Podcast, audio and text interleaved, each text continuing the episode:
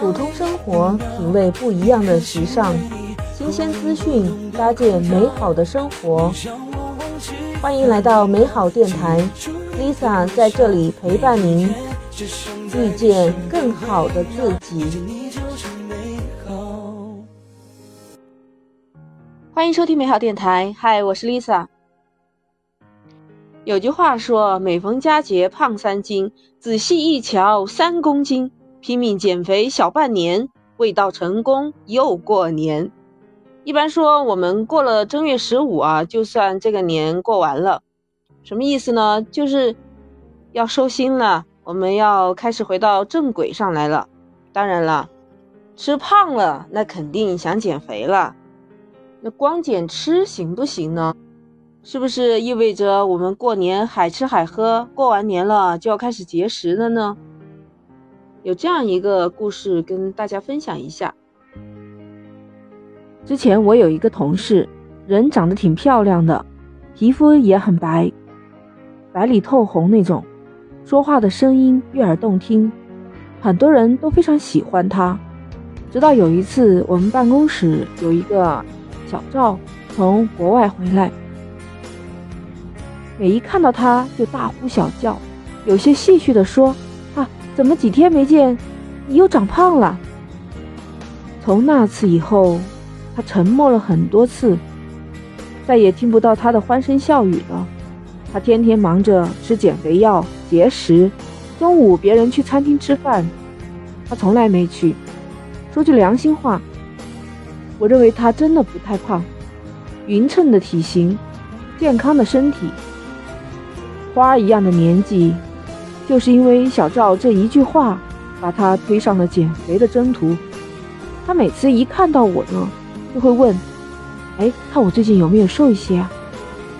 我只能实话告诉他：“你真的不胖。”可惜他不相信，总是在觉得自己长胖了。曾经有一次呢，他在办公室晕倒了，我递给他一块巧克力。他死也不肯吃，最后听说在背后还抱怨我，说亏我对他那么好，还给我吃巧克力，不是害我吗？等到一年之后，我再见到他的时候，他已经瘦得皮包骨了，脸色也非常的苍白，连走路都有一些摇晃了。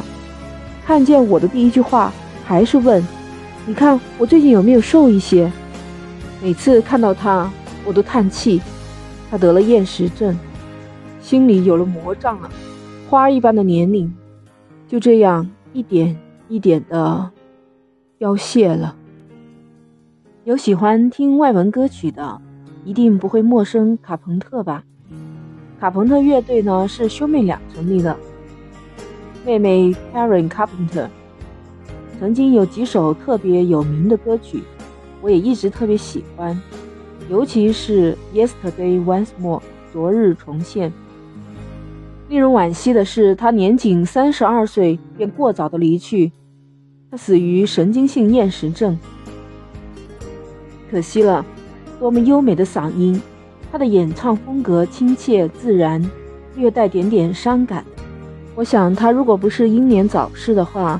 现在一定会出来很多特别优美的歌曲为众人传唱。说一个笑话啊，有位很胖的女士呢，她跟人聊天说：“我最讨厌自动报体重的电子秤了。”旁边人就不懂了，为什么呀？是因为他把你的体重大声报出来了吗？胖女士是这么愤怒的回答说的：“不，他每次都大叫一次，只限一人。”虽然这只是一个笑话，但是真正胖了还是得减肥的。那减肥单纯就是让吃进去的卡路里比消耗掉的卡路里要少，是这么简单吗？可是很多志在减肥的人，按照食物的热量制定每天的食谱，可惜依然不成功呀。这是为什么呢？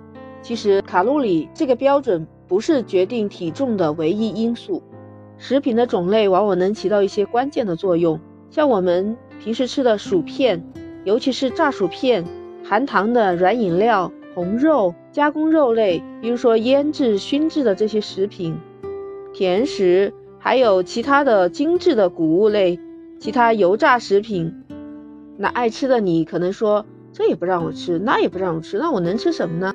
不要急，科学研究表明，有一些食品对体重增加是有贡献负值的。听好了，是负值啊。那像一些蔬菜呀、粗粮、水果、坚果、酸奶，你们对其他的可能没什么惊奇的。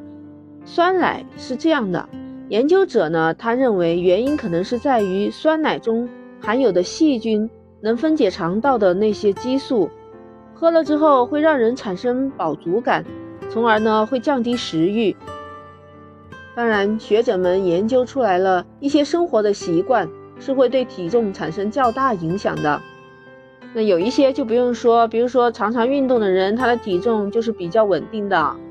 但是有一种你们可能没有想到，看电视越多的人越容易长胖。这个不光是因为看电视会减少运动量，更重要的原因还在于，常常看电视的人呢，容易受到电视食品广告的影响，导致多吃。